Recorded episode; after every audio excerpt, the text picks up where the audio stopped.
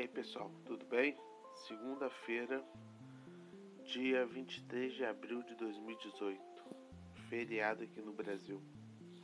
Eu esqueci de avisar, né, que o podcast vai, eu vou tentar fazer sempre um de segunda a sexta. Então vocês já me conhecem, eu sou o Sanja, eu estou falando aqui de Valença.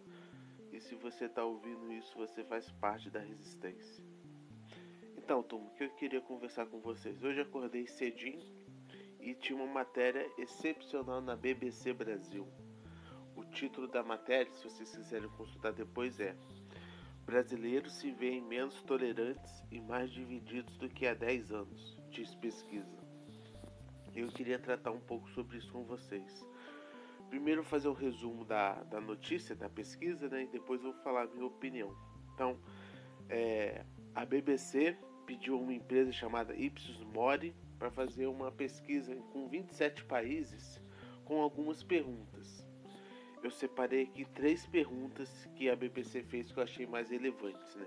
A primeira pergunta, ela questionava se as pessoas percebiam se o seu país estava mais ou menos tolerante do que há 10 anos.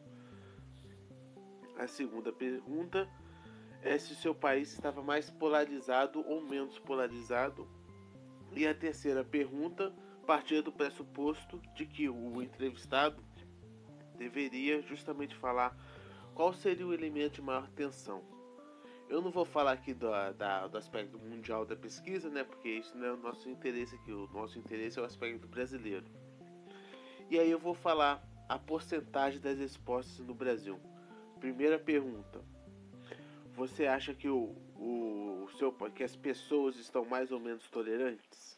E aí vem 45% dos brasileiros, gente, afirmaram que eles estão menos tolerantes. Já 29% dos brasileiros estão mais tolerantes, ou seja, essa questão é, que hoje a gente tem muito menos paciência para tratar certos assuntos, ou a gente vai dar paciência para a raiva em poucos segundos, é uma coisa que nós mesmos já estamos percebendo na nossa sociedade. Na segunda pergunta, o seu país está mais polarizado hoje do que há 10 anos? 62% dos brasileiros acreditam que seu país está mais dividido. 18% dos brasileiros acreditam que seu país está menos dividido. Ou seja, você é, ainda hoje, hoje, né, especialmente, a gente percebe que é muito difícil você tratar de certos assuntos, justamente porque você sabe que existem opiniões radicais na sociedade, né? Você fica até com medo de tratar essas questões porque você pode entrar nessa seara. E a última pergunta: qual é o elemento da sociedade que promove maior tensão?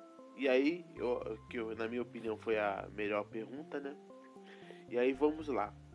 Para 54% é a política que promove a tensão. Olha só que coisa curiosa. Para 40% é a desigualdade social, que é a resposta clássica. Né? 38% considera que são os conflitos religiosos. 25% são os problemas entre brancos e negros, problemas entre etnias. Né? 11% acham que os problemas são derivados dos conflitos geracionais, isto é, aqueles conflitos entre gerações mais velhas e gerações mais novas, ou de gênero, homens e mulheres. Somente 3%, pessoal, acha que o problema fundamental são os imigrantes. ou seja, pegando isso tudo aí, o que, o, o que, a gente pode interpretar desses dados? Primeiramente, gente, essa alta porcentagem da política como um fator de conflito, um fator de não coesão social, né? Porque entre uma das várias concepções da política estava aquele de debater sobre o bem comum, né? Gerar o interesse público, a política administraria o interesse público. Só que como a gente faz isso em uma sociedade tão polarizada? Vocês estão percebendo o problema? A política foi uma das maiores invenções da humanidade.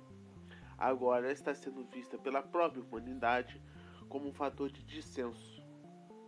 O que poderia ser extremamente normal, né? Se a gente ao mesmo tempo não estivesse cada vez menos tolerante. Ou seja, parece que a gente está fazendo um caldeirão e a gente está colocando características que são incompatíveis. Você ao mesmo tempo está se tornando mais intolerante, ao mesmo tempo você está querendo discutir política, só que você discute a política de uma maneira intolerante. Então isso nunca vai dar certo. Nesse sentido, gente, nós temos que justamente caminharmos para tentar estabelecer pontos em comuns na política. Isto é, aquela clássica pergunta: política é aquilo que nos divide ou política é aquilo que nos une? É preciso crermos, acreditarmos, incentivarmos a visão da política como algo que nos une, isto é, procurar coisas em comum mesmo em pessoas e mesmo entre ideologias diferentes. Eu acho que somente assim a gente vai conseguir é, conviver. Por quê? Se nós continuarmos do jeito que está, vai ser o que o Thomas Hobbes chamava da guerra de todos contra todos, né? A gente nunca vai conseguir chegar no consenso e a gente sempre vai estar dispostos a, a acirrar as tensões para fazer a nossa concepção, que nunca é geral, é sempre uma concepção particular, tomar conta.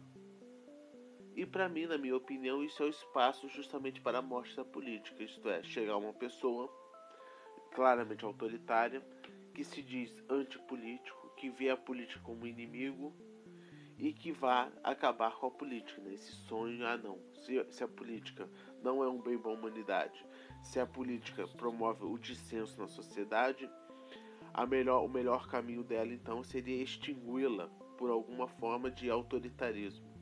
Que esse obviamente não é um caminho nem desse podcast e eu acredito que nem da maioria dos ouvintes aí. Eu vou trazer mais pesquisas sobre isso, que eu achei essa pesquisa da BBC. Tá hoje na, na homepage da BBC. Eu achei essa, essa pesquisa incrível e essa pesquisa abre, muitos, abre muitas ideias que a gente pode explorar nos próximos capítulos. Então, turma, por hoje, segunda-feira é só. Um bom dia para vocês. Se vocês gostaram, compartilhem entre seus amigos. Então, o nosso podcast vai de segunda a sexta. Abraços e fui!